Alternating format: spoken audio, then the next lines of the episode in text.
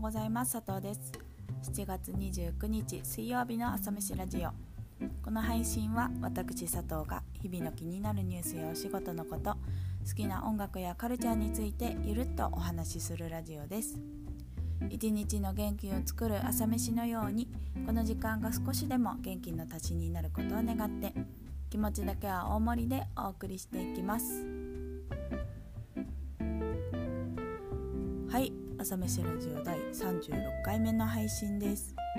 えー、今朝はですね昨日友人がツイートしていて本当にそうだなと思ったことについて考えてみます。褒めるということに関することです。あのですね早速ですけど昨日その世界から褒めの総量が減っている気がすると友人がそう言ってたんですね。でこれを見た時になんかこう自分の中でやっぱりそうなのかみたいな変な納得感があってすごくひしひしと身にしみるなと思いました。というのもなんかその友人も言ってたんですけれどその特に何ですかねちょっとした褒めが少なくなっているような感じがするなと。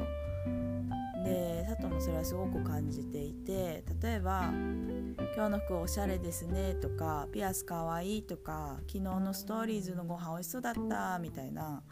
何ですかね。雑談ベースの会話から生まれるちょっとした褒めの言葉っていうのはすごく減ってしまったなと思っていてなんか佐藤は割とその辺がまあ得意というか好きというか人に会ったらなんかこうなるべくまずなるべくその何かしらそういったちょい褒め言葉を入れてから話を始めたいなと。まあアイスブレイクみたいな大層なものではないんですけれどやっぱりそのちょっとした何かがあって場が温まってから話したいなみたいなのがあるのでなんかこれはちょっと不思議だなとしか思えないんですけれどやっぱり意識しないのかなと。意識しないというよりその人が人と会うことが少なくてオンラインでコミュニケーションするのが増えてきたからなんだとは思うんですけれどさっきの服が可愛いとかピアスがいいとかそういうねちょっとしたことってそのオンラインの上だと生まれにくいなとはもちろん思っててでそのまあオンラインでもそのスタンプかわいいとかセンスいいとかそういうのは入れるですけどなんか褒められるポイントというか見つけるポイントみたいなのがまあ圧倒的にオンラインだと少ないなとは思ってました。で友人も言ってたんですけれどやっぱテキストだけだと褒めるパターンも技術も限られるみたいなのもあるのかなっていうのが一つあってなんか佐藤はそんなことないのではと思っているのはまあ今言えるだけでも例えばその何々のことを褒めることに対して素敵とか可愛いとか神とか最高さすがすごいやばい良すぎ天才いいねかっこいい超好き無理上がる優勝みたいななんかそうやっていっぱいあるんじゃないかなと思うんですけど、まあ、一つの言葉をどれだけ言い換えられるかだなとは思っててこれも普段からそういう言葉を意識しないと、まあ、だんだん減っていってしまうものなのかもしれないですね。うん、で代わりにスタンプが増えるみたいな。佐藤はあんまりそのスタンプが好きじゃなくってちゃんとそのテキストで短くてもいいからちゃんと文字を打って伝えたいタイプなのでスタンプで褒め合う文化っていうのはちょっとあんまりあの理解というか嫌じゃないですけどあの自分はやらないなみたいなそれはそれでちょっと退化しそうだなと思ってるのでやらないんですけれど。まあ、ただテキストコミュニケーションだとどうしてもやっぱりちょっと面倒くさかったりとか億劫だったりみたいなのがあるのは事実なのかもしれないですねだからスタンプができると。でまあちょっといろいろ思うことはあるにしろただやっぱりみんな生きてるだけで今日頑張っていてその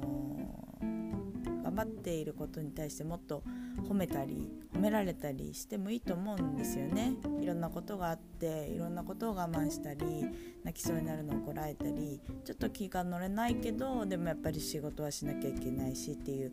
本当に頑張ってきてると思うんですよ。だから友人のその褒めの総量が減っている気がするっていうのはめちゃくちゃ危機的状態だと思っててもちろん無理にとは言わないですけれど一人一人意識したらすごく毎日がハッピーになると思うし